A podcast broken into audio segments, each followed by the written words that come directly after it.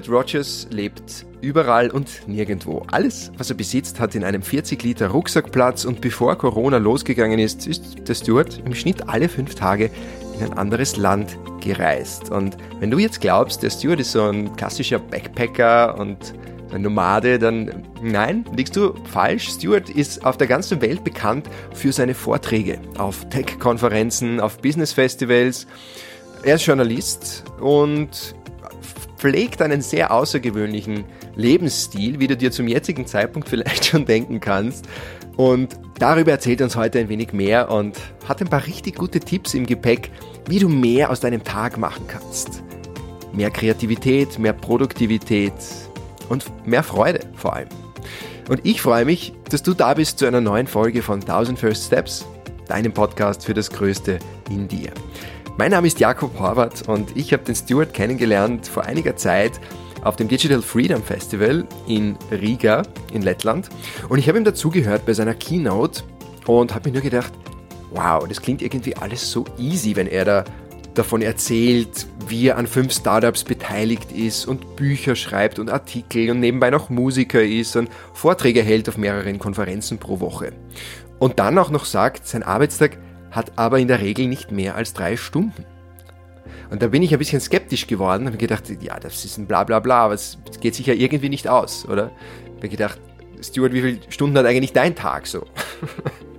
und ich habe mich gefragt, wie macht der Mann denn das? Und ich habe ihn dann ein bisschen besser kennengelernt. Ich habe ihn dann auch zum Podcast-Interview eingeladen, weil mich diese Frage nicht losgelassen hat. Und er erzählt, also ich mag dir jetzt gar nicht so viel verraten, aber ich kann nur sagen, er erzählt das auf eine so inspirierende Art und Weise, dass es einfach motiviert, ihm nur zuzuhören. Und mir persönlich hat es große Lust gemacht, mich gleich hinzusetzen und mehr Struktur in meine Arbeit zu bekommen. Und was mir ganz besonders gut gefällt an seinem Ansatz, der wirklich ungewöhnlich ist. Also er sagt jetzt nicht klassisch zuerst die Arbeit, dann das Vergnügen zum Beispiel.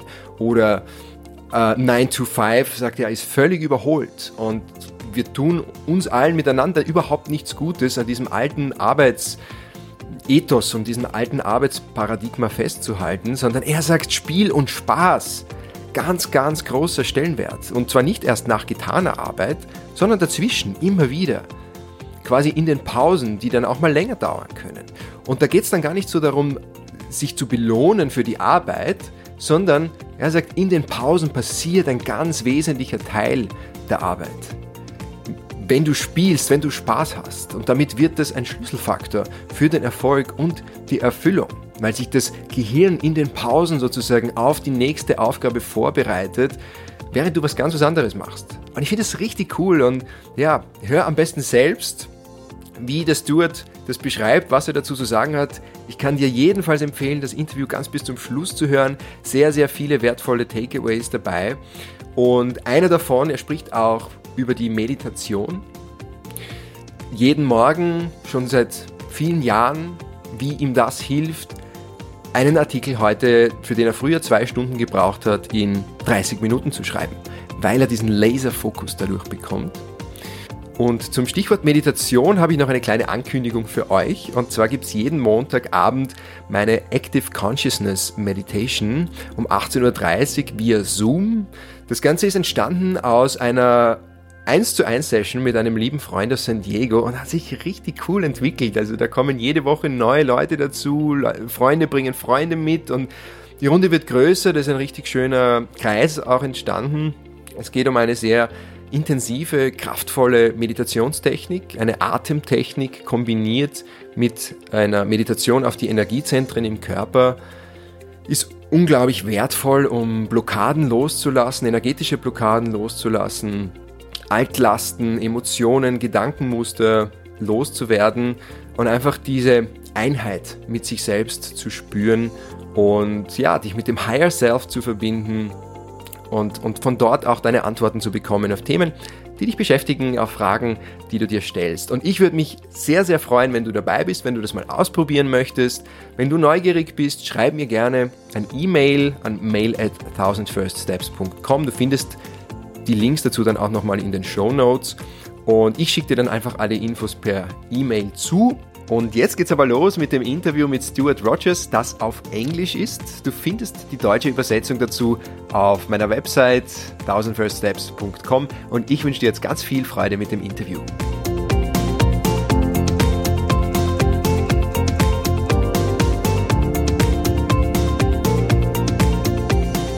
Hey, Stuart Rogers, welcome to the podcast. Hey, thanks so much. Great to be here. Yeah, lovely. Um, Stuart, we met yesterday at your talk here in Riga at the Digital Freedom Festival, and your talk was all about uncommon ways to optimize your workday.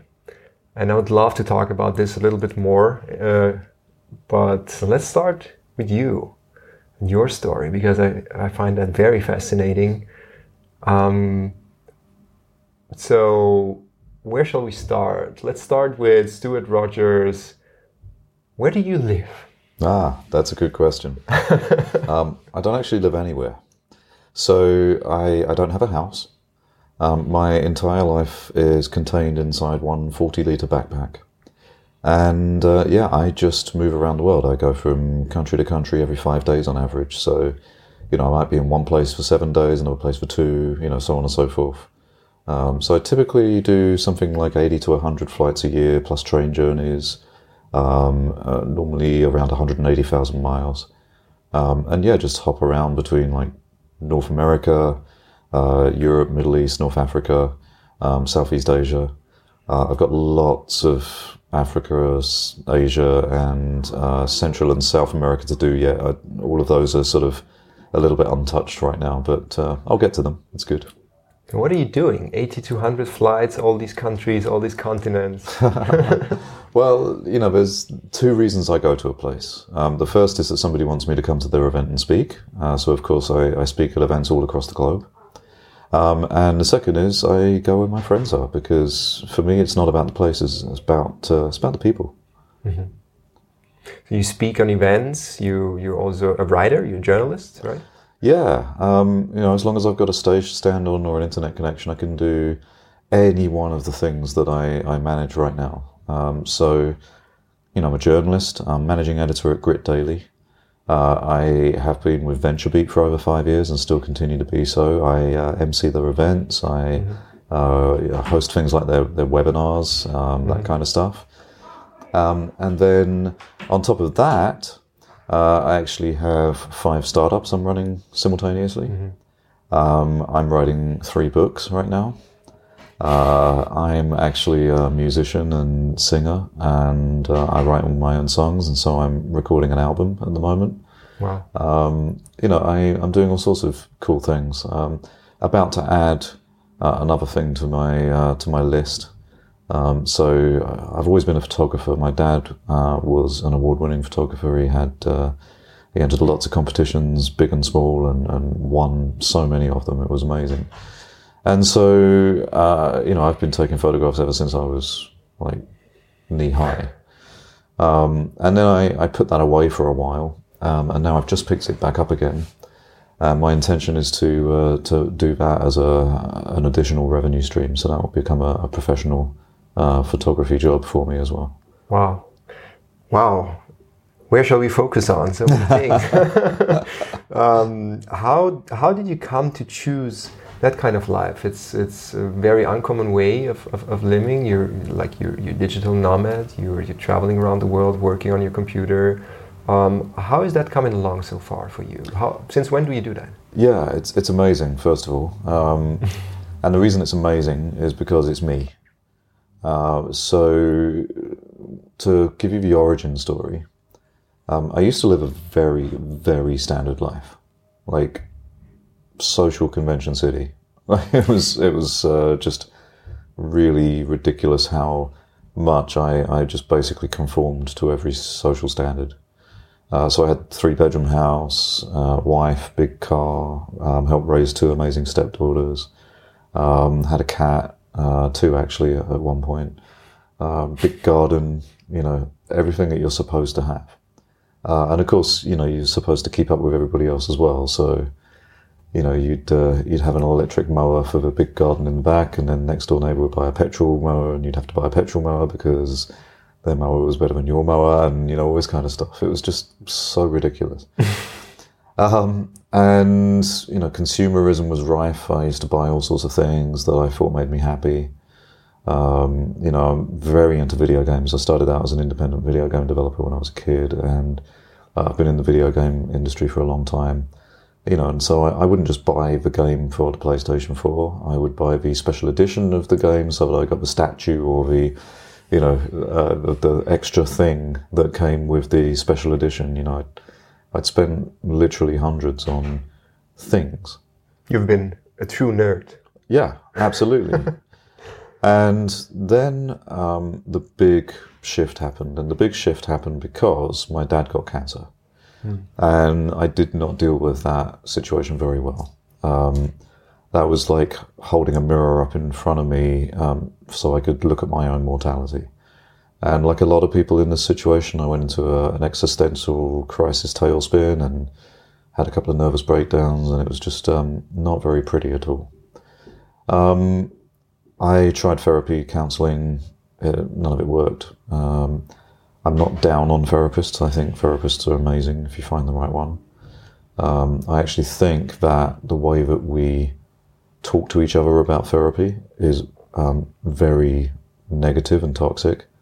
You know, if your if your friend says, uh, "Oh, I've got a personal trainer," you say, "Hey, that's awesome. Are they good? Can you refer them to me?" Uh, if your friend says, "Hey, I've got a therapist," you say, "Why? What's wrong with you?" Mm-hmm. And, and we should be having the same conversation about therapists that we have about personal trainers. Um, in my case, it didn't work out, but uh, I did meet somebody rather incredible, um, like one of those instant best friend situations. And uh, her name's Gaia Dempsey. Gaia was uh, co-founder of DAQRI, which is a big um, augmented reality company. And in the middle of the craziness of Web Summit, she said to me very simply after hearing my story, um, "Have you tried daily meditation?" Mm-hmm. Um, and I didn't know where to start. So she talked me through it all, and she got me to download Calm. And then when she went back to LA and I went back to the UK, she stayed in touch with me every day, and uh, we just talked. And she kept me uh, kept me going and kept me accountable. Um, what she asked you, did you do your daily meditation? Yeah, yet? yeah. She would uh-huh. she would mention that, but then she would she wouldn't just like focus on that one thing. You know, she, we we had a lot of things in common because you know the instant best friend thing and um, you know, we we talk about a lot of stuff, and and that was a lifeline for me. That pulled me out of probably the darkest time of my life. Mm-hmm. And an interesting thing happened. Um, you know, turns out if you do daily meditation uh, for long enough, it actually entirely reprograms the neurons in your brain. Um, your neurology changes. And uh, this was mentioned actually at the Digital Freedom Festival today. So Carl Honoré was uh, doing his speech about uh, taking life slow, and he mentioned meditation. He said, you know, there have been lots of stat- studies that show that uh, your brain gains extra folds when you meditate for long enough. Uh, so daily meditation actually increases your brain's capacity to, uh, you know, deal with things. It helps to keep your IQ um, high. Um, it helps you to deal with stress. Um, it's completely re- repaired my immune system entirely. I've I've been ill for maybe six days in the last four years, and uh, by ill I mean a minor cold, mm-hmm. um, which lasts 24 hours and it's gone. Wow! And only due to meditation. Uh, due to meditation, I also think the the uh, immune system thing is um, also down to the amount that I travel and all the places I go because I'm exposed to a lot of different bugs and I, right. I build up immunity uh, because of that. Mm-hmm. Um, having said that, the vast majority of my wellness is down to meditation because meditation puts you in a stress free place. When you're in a stress free place, you're not overproducing adrenaline, which is quite common among founders, startup workers, salespeople, marketers, you know people that have to keep pushing, pushing, pushing all the time, all the people that are buying into this hustle and grind mentality. When you overproduce adrenaline, you overproduce cortisol. When you overproduce cortisol, it erodes your immune system. Mm-hmm. Um, Which I, is yeah. very common in our nowadays world. Absolutely. Yeah. Um, I have no issues with that. Uh, my immune system has been repaired. I used to have that life. I do not anymore. Um, and so, you know, that, that was the sort of short story of, of how I got out of that place. what it also did for me was it, it made me realize just what a gift life is. Uh, I don't know if you know this, but chances of you being you and being here right now are about 1 in 420 trillion. Statistically One speaking, and 200, 1 in 420 420 trillion. trillion. Wow. So, statistically speaking, you should not exist. the chances of you existing are so slim, it's almost impossible. Hmm. And yet, here you are. And this life is not very long. Like, in comparison to all the lives that have ever lived, hmm. your life is as long as a finger click. That's it. So, why wouldn't you live every single minute as if it's your last? like I truly believe nihilism is a beautiful thing. So um, this basically led me to the point where I decided to look very, very hard at myself, and instead of living a socially conformative life, find out who I really was, face the hard decisions that I had to make about things that weren't working in my life, and change everything. Um, and I changed it so that I constructed a life that was right for me. It meant ending a long standing relationship. It meant uh, taking my three bedroom house and all of the material objects, which now did not mean anything to me, um, giving those to charity and recycling, packing a suitcase and a backpack, and heading off into the uh, distance. Um, eventually, they lost my back uh, suitcase uh, for 45 days. Um, because I live a life of non-attachment anyway, uh, I, I didn't care about the suitcase within like an hour of it being lost. Um, and it only took an hour because that's as long as it took to fill in all of the antiquated forms in Mykonos airport. um, certainly by 45 days later, I didn't care. So when I did eventually get the case back, of course, I just gave it, it and all its contents to Yeah. charity, and I've now just got a backpack. Wow, that's so interesting, and I, I find some of the things that you just said, um, I, I would really like to go a little bit deeper. So let's start with um, how do you start this? You said you you were evaluating who you were at that time. So what made you you, and how did you find out? So how do you start such a journey? I think this is what everybody wants to find out: who he is and what um, what kind of passions he wants to live and how to live a fulfilled and happy life. How did you start this journey? How did you find out? Well, that takes a lot of internalization, and something that we forget to do um, is uh, to relive our childhood. Like when we grow up, um, we are told very clearly by our peers, by our parents, by other adults.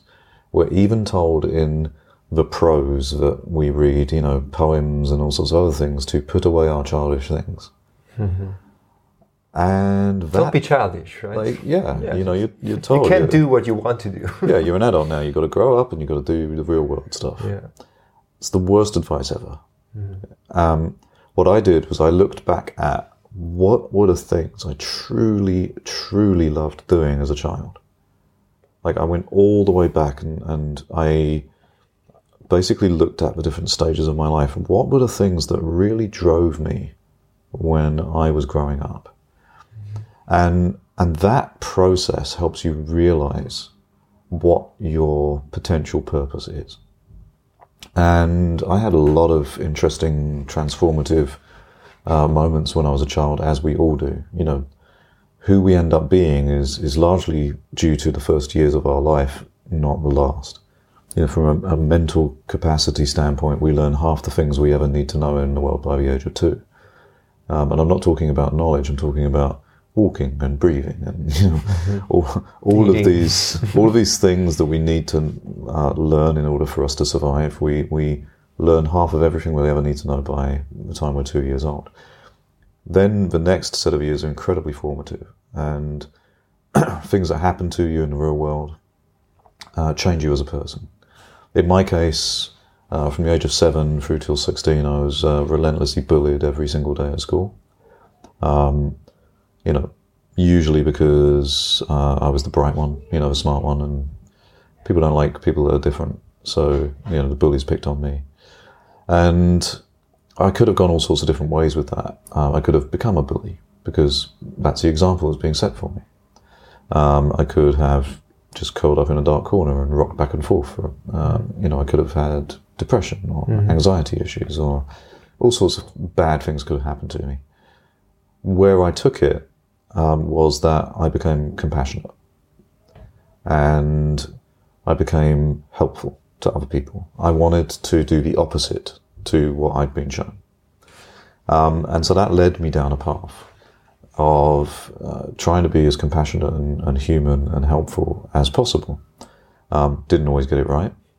As I stepped through the story of the ages and you know all the different stages of my life, there were times when I was a complete asshole. Be honest with you, um, but that's okay because I recognised it and you learn lessons from that. Uh, even if you don't learn the lessons at the time, you learn them eventually.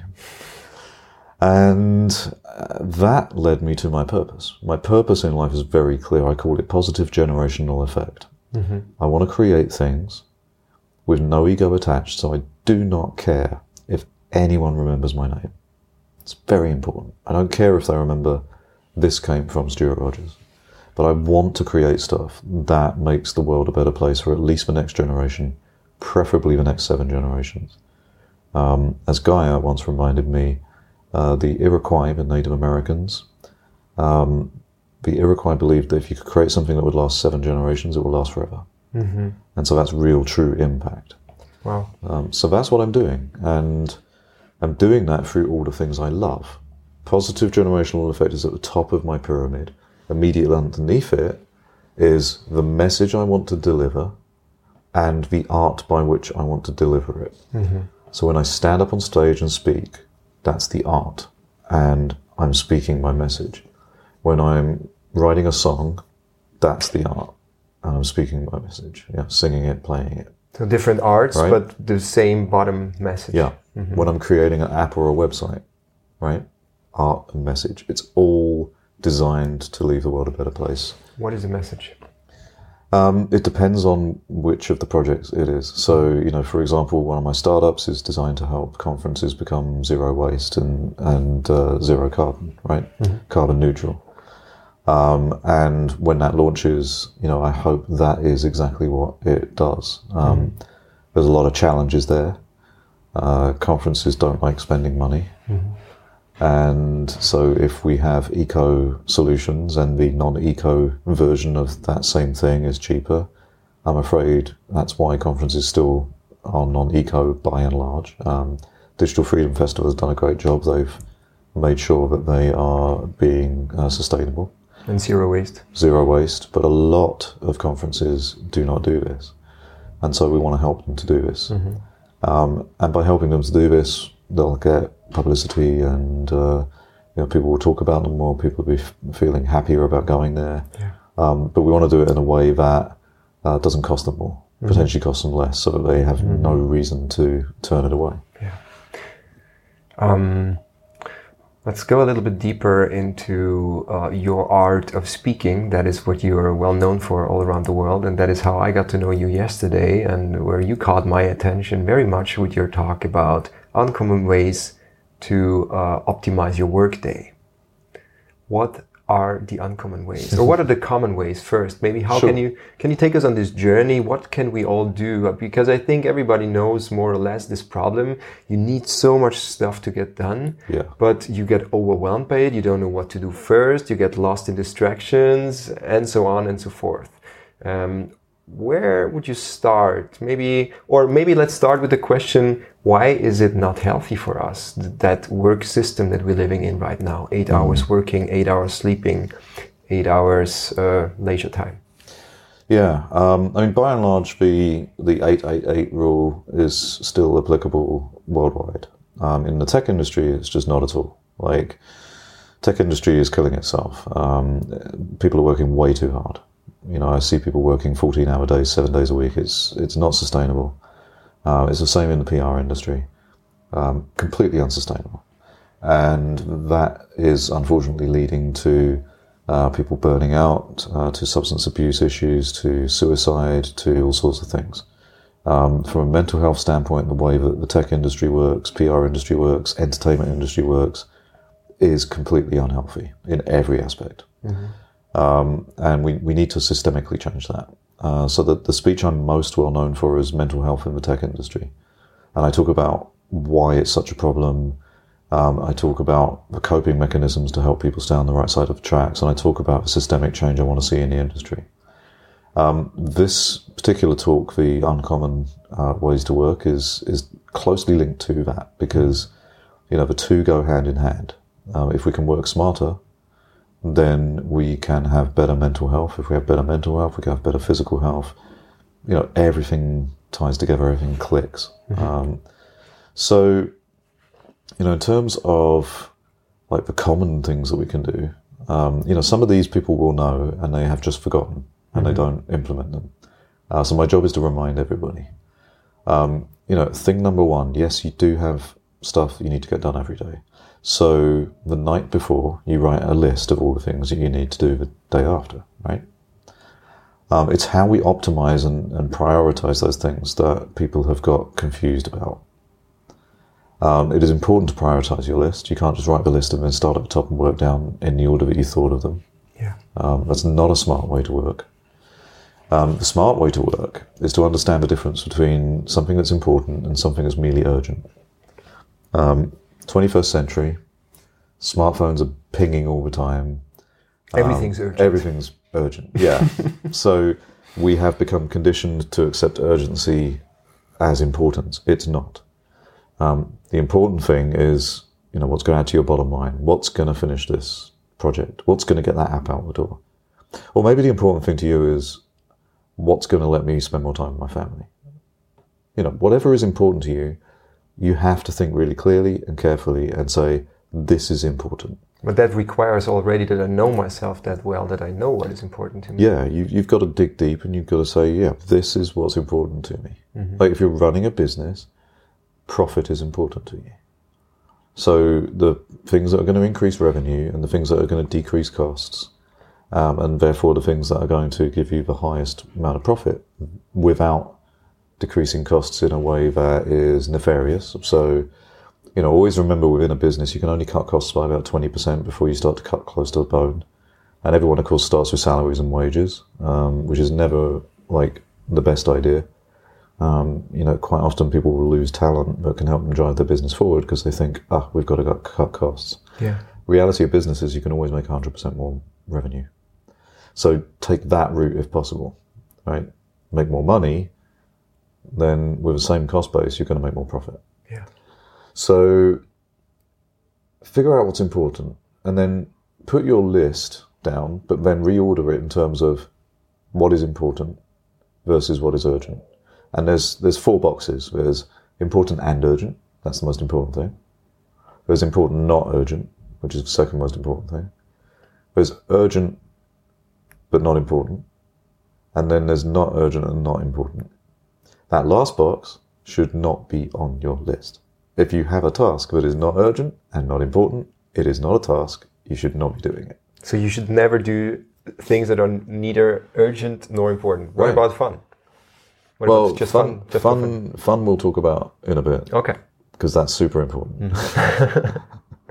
like fun is very important. Okay, go so, ahead. um, but in terms of your work tasks, order them in that list uh, format in that quadrant. Mm-hmm. So, you know, the most important and urgent thing is, is at the top of the list. Then what I do is I guesstimate how long a task is going to take, and I assign a t-shirt size.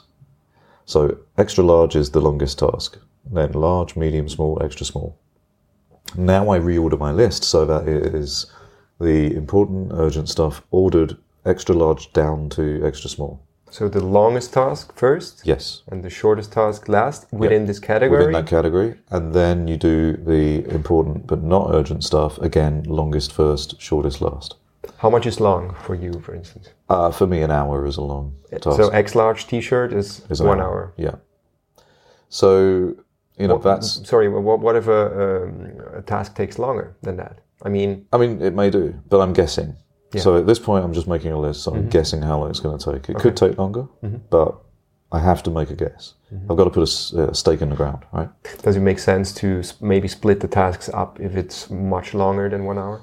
Yeah, if uh, you've got something that's going to potentially take two or three hours to do, it's probably not a task, it's probably a group of tasks. And they probably have depend- dependencies on each other, so you have to figure out what the baby steps are to get you to that full thing done. And then uh, I go to sleep, and I wake up, and I meditate, and I make my bed, because that's a tiny little task you can do to give yourself an immediate, instant sense of accomplishment. Making the bed. Yeah. Um, and then I How do you have meditate, by the way? How long? How? In which way do you meditate? I don't know how long I meditate anymore. Um, when I was learning and using Calm, it was between 10 and 15 minutes a day. Um, it's kind of counterproductive for me to sit there and measure how long I meditate now. Um, I just meditate until I feel I don't need to meditate anymore that day. Okay. But I honestly can't tell you how long it is. Um, I would imagine somewhere between 15 minutes and an hour. It depends on the day.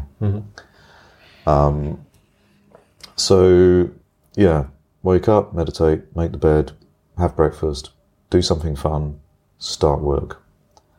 And work is always the most important, urgent, and extra large task first. Why so? Because when you do the largest, most important, urgent task and you finish it and you tick that box off at the start of your day, that gives you such an incredible sense of accomplishment that the rest of your day can't possibly go wrong. Mm, wow. It's it's powerful, powerful. Um, so that's why we do it that way round. But that's usually what you do. What many people, me included, do. Uh, like you know, push it away because it's like an uncomfortable task. It's gonna take long, and I try to finish all the small stuff first so that I can have then focus on this one thing. But that's not a good way. the, the way that people work is they just sit in front of a computer for hours and hours and hours. If you spend all your time doing all the small, easy stuff first, first of all, it's not necessarily important, and therefore it's not necessarily adding to your bottom line, um, or it's not helping you to make that profit, or it's not allowing you to go see your family, or whatever is the important thing for you. Um, second of all, your brain, as you continue to use it um, in one long block, um, is getting muddier and muddier and muddier. So then you pick up that big, hairy task and you do your worst work ever because your brain is not in the right place. When you wake up and you have meditated and you have fueled yourself up with really good quality food, your brain is in the best possible type place to take that biggest task on and get it done. Simple as that. Yeah. So big tasks first, most important tasks first. Um, what else? Um, the other common thing that is well known, uh, but that people uh, ignore and choose not to do, is single tasking. It has been proven time and time and time again that the human brain was not built for multitasking. Um, we have gold standard studies that show all sorts of uh, MRI scans and other things that show brain activity when you try and multitask and switch between tasks. And very, very clearly, when you switch between tasks, there is a recovery time in going back to the previous task. That recovery time is anything from a few minutes to 30 minutes and sometimes more.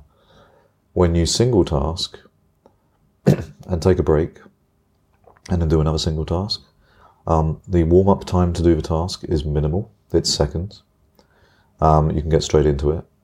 Um, meditation, which is an uncommon thing to optimize your workday, will actually put you in such a mindful place after you practice it for long enough um, that you can 100% focus on only the now and not expend energy on what has happened because you can't change it, what's going to happen because you can't control it.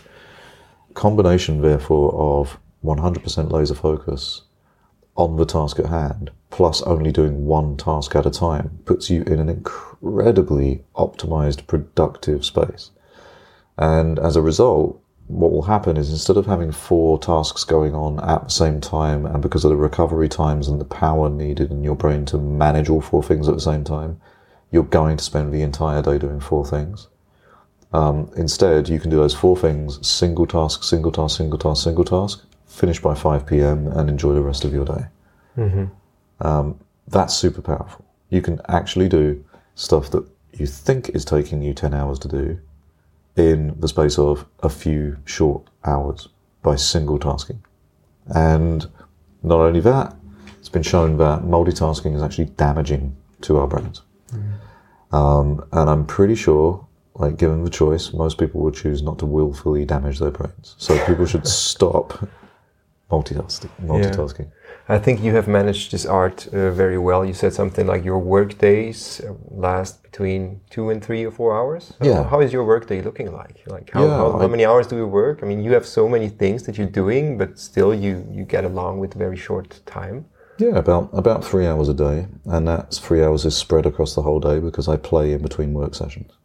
Is that another uh, tip? Oh, another way yes. to improve? Oh yes, like play is super important. Doesn't matter what it is. Like could be your favorite mobile game, could be diving into the ocean. I wouldn't suggest that anywhere around Riga. At least not Um, at that season. Uh, but you know, if I'm in Santa Monica, dive in the ocean, have a swim, maybe cycle down to Venice, sit in my favorite cafe, so play can be anything that's fun to you. Playing an instrument, go play for a swim, run, yeah, paint something, have a conversation. whatever is fun. Like whatever is fun to you. Read a book, you know, whatever. Fiction, not business. Um, you know, just have fun. Do the childish stuff. Swing on a swing. Slide down a slide. Like whatever it is. Just go do something fun. What's really interesting about the way our brains work is that you've written down your task list. You know what you have to do. Your brain knows what you have to do when you play, your brain is subconsciously planning the next piece of work. So when you get to it, it's already planned. Wow. You know what you want to do. Um, you know, I'm a good example of this. It used to take me anything from sort of 90 minutes to two hours to write a 750 word article. Um, I now write it, edit it, publish it in about 30 minutes. Wow. Single tasking and complete 100% laser focus, along with the fact that I've already pre planned what I'm going to write in my head subconsciously, I can do nothing about that. I've already anchored the fact that that task exists by writing it down and prioritizing it. And then when I play, my brain is working subconsciously. And then so when- when I go to write it, it flows. And that's a scientific description of what spiritual people call the flow state mm-hmm. You know, you see spiritual types playing a lot and enjoying themselves, and then when they do something, it just seems to flow and happen, and they call that a flow state. It's scientifically backed. Mm-hmm. It's an it's an anchoring system, followed by distraction of the brain from the work, which allows it to subconsciously plan, followed by the work, which because you've played, your work is going to be fresh, inventive, creative, inspired, accurate. You won't need to redo it again. Yeah. Wow, that's amazing because often, I mean, that's what first we are told, I think, from the very childhood. Second, that's also something that that um, I'm, I'm practicing when I'm, you know, first the work, then the play, right? Work hard, play hard, but first the work, then the play. And um, what you're saying is that this is actually not really uh, neither sustainable nor very productive, and uh, especially not creative. Yeah. And you don't get in the flow state. So, what what would you suggest? Finishing one task, then go play, then the next task. Absolutely. So after every task you finish, no matter how long it takes, go play, go do fun stuff. Yeah, absolutely. Um, so I just in the VIP room here at DFF. Um, I just did some important work. Um, I'm the host of a, a thing called Content Marathon, which is uh, by SEMrush. Um, and we have basically created a seven day long writing course teaching people how to do explosive, engaging writing. Um, and I'm the host, and we recorded very professional uh, videos in, in Berlin. Uh, my very good friend Sarah Herlander is a an amazing person. She's a she's a model on one side of the camera. On the other side of the camera, she's a, a director, producer, uh, videographer. Um, she did all the videos with us. Um, and what happens is people learn something every day. We, t- we teach them something new about writing, and then they submit all of their articles online. And then it's my job to go through and read every single one and give some feedback. Um, and I just went through 130 articles. Um, took me about, uh, I think it took me about an hour. Um, it might have taken me a little bit longer, but it was about an hour or so. To go through 130 30 articles. articles, yeah. Um, and so I suppose you're a very, very fast reader then. Yes, I, I've, I've read all of the articles and then I commented on all the articles. Um, And so then, you know, we had an opportunity to, to come and do this podcast. This for me is kind of fun, I'll be honest. You know, this is the kind of thing I, I do for laughs. This is enjoyable for me. Yeah. Um, oh, I'm happy to hear that. yeah, this is not work. This is not work, and you make it that easy. So you know, good questions, and you know, you know, easy to get on with. So Thank you. it uh, this is fun to me. Uh, so this is my break. I'm taking my screen break. I'm having my fun time, and now I will uh, go back, and I've got another task that I need to do. Um, once I've done that task, mm-hmm. um, I will take a break, and then I have another one to do. And then mm-hmm. those are my three big tasks for today. Mm-hmm. That's it. Now the rest of the day is about fun, talking to all the people I love. There's a lot of them here. I have a lot of amazing friends here in Riga and lots of friends who've come to DFF from around the world that I absolutely love these people and they're very important to me. I get to hang out with them, we get to have some fun and enjoy ourselves. That, for me, is what new work paradigm should be.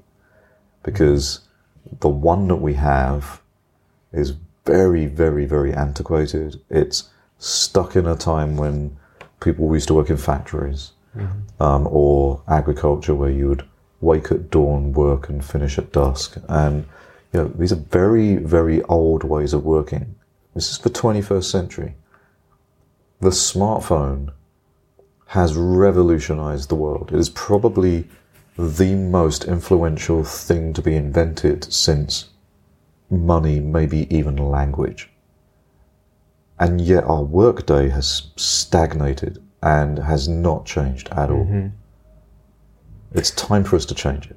But now it's easy to, or maybe it's not even easy for somebody who's self employed, who's running his own business, who is in charge of his own schedule and calendar. But how about all these people who are employed, who need to be at work at nine and can leave earliest at five? Um, is there anything they can do uh, in order to, you know, implement at least some of the, the strategies and the tips that you're recommending? Yeah, we, we all as a society need to keep telling the story that the old way of working is uh, harmful to us and there are better ways to work.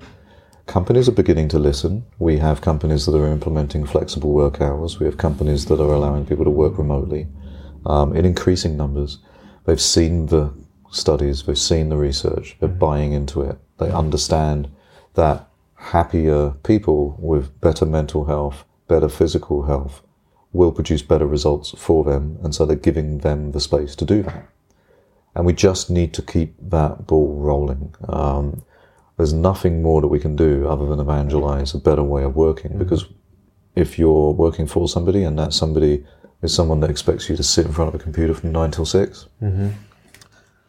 only systemic change is going to change that. Mm-hmm. no amount of in, internal lobbying is going to make a managing director or CEO say, "Sure, let's just you know do that." But if you can go to them and say, "Here are the facts," if you can go to them and say, "Look at all these stories, look at the results," like Microsoft, bless them, uh, you know they don't do a lot right uh, these days. You know they. Uh, they're just in a bit of a pickle. But they did do something right recently.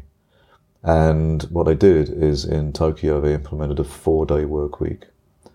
And every single metric has gone through the roof Wow. productivity, accuracy, morale, and more importantly for Microsoft, revenue and profit. All through the roof because people are getting three days off instead of two. But then they have to work more on these four days? Nope, same So not, not not more workload No, no more. Okay. No. If you know that you've only got three hours to complete all your tasks today, Mm-hmm. and knowing the rules on playing in between, I promise you, you'll get it done. Human beings love deadlines, Yeah. and we react to them.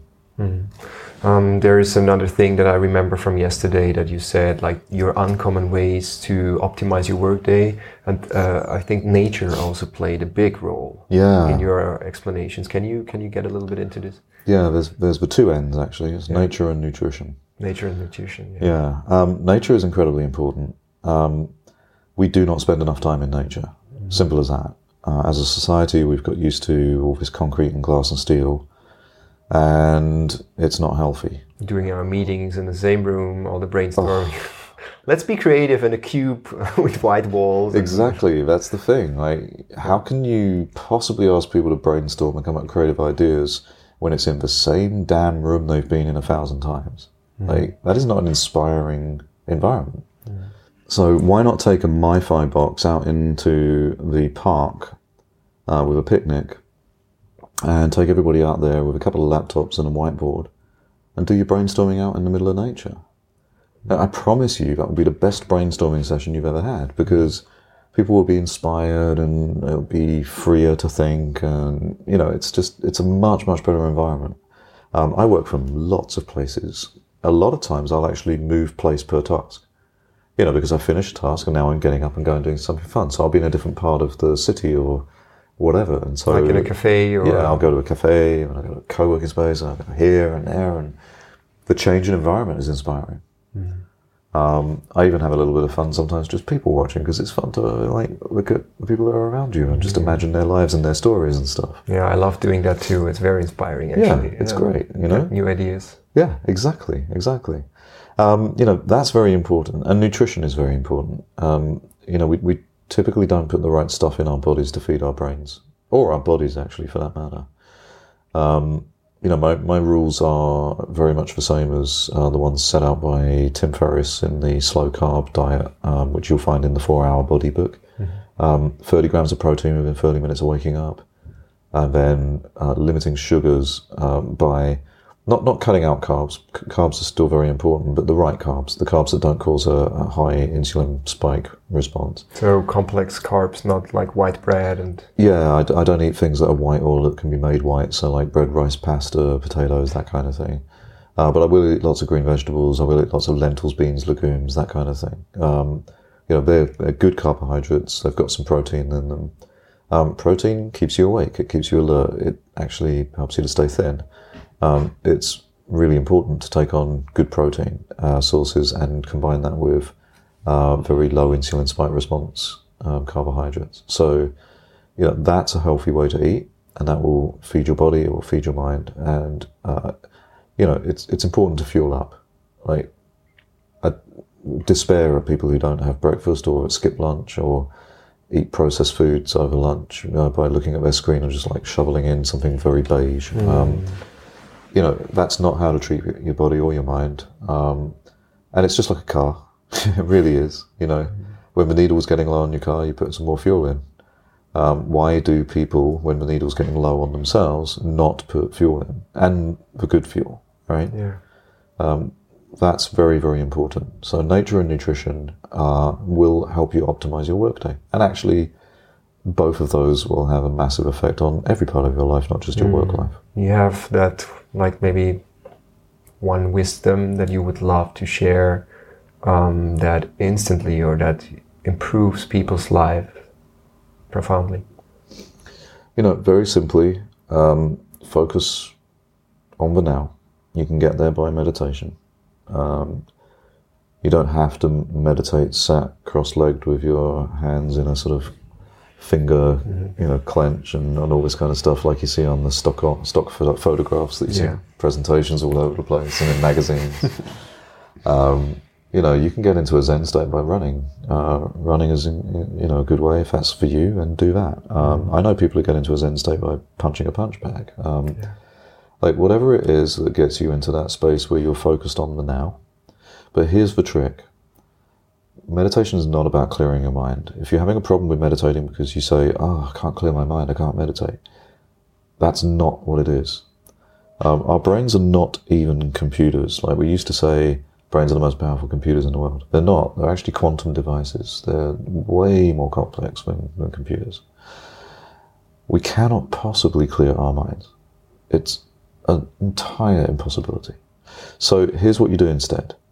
You focus on your breath, going into your lungs and then back out again. That creates a slice of time in front of you that lasts about three or four seconds. Within that slice of time, something will happen. A flashing light, a sound, a thought, a smell, a touch. Something will happen. Recognize it for what it is and let it pass with that breath. Next breath, do the same thing. It's the constant practice of recognition and passing, recognition and passing that puts you in this completely mindful state. And it will reprogram your brain and it will improve your brain and it will give you more clarity and it will reduce your stress. It'll improve your immune system. Um, the way I process those slices of time is the next big tip. Either I let it pass because it's not useful to me, or I'm grateful for it, or I'm learning from it. And I can combine those last two, but that's how I process every slice of time. If you can get to that state, everything in your life will be so much better and easier and more stress free and wonderfully optimized. Um, and that is my big tip to everybody. Wow. Wow, thank you very much, Stuart. Thank you. And I also think that this radiates out because it was incredibly easy for me to be present with you in this conversation. So I really think that you are already, you know, whatever is in your field, you're having a positive impact on that. So that Thank you. that alone is pretty amazing to feel. So thank you very much for sharing. Thank you. I'm Everything- super grateful for this opportunity. Thank you very much. Cheers.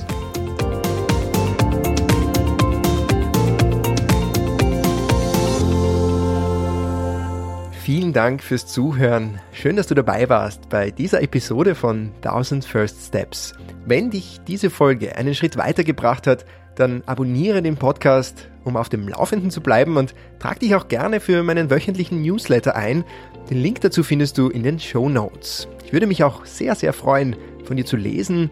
Schreib mir auf Instagram at jakob.horvath oder schick mir ein Mail an mail at 1000firststeps.com. Dein Feedback ist so unheimlich wertvoll für mich, weil es mir hilft, den Podcast weiter zu verbessern. Sag mir, was du dir aus der Podcast-Folge mitnimmst, lass mich wissen, für welche Themen du brennst und wovon du gerne mehr hören möchtest. Denn dieser Podcast hat vor allem ein Ziel, er soll dich weiterbringen, er soll dich inspirieren und ermutigen, Schritt für Schritt zu dem Menschen zu werden, der du tief im Herzen bist. Wenn du mithelfen magst, dass noch mehr Menschen davon profitieren, kannst du 1000 First Steps eine 5-Sterne-Bewertung auf iTunes geben, deinen Freunden und Bekannten davon erzählen, einen Screenshot in deiner Insta-Story posten oder im Notfall auch gerne eine Flaschenpost verschicken. Ich bin Jakob Horvath, Visionscoach, Abenteurer und Autor von Weltnah raus aus der Komfortzone rein ins Leben. Das Buch über meine 14-monatige Weltreise mit vielen Tipps und Impulsen für deine persönliche und spirituelle Weiterentwicklung. Fast überall erhältlich, wo es Bücher gibt. Ich freue mich, wenn wir uns nächsten Mittwoch wieder hören. Bis dahin wünsche ich dir viel Liebe und Freude bei deinen nächsten First Steps.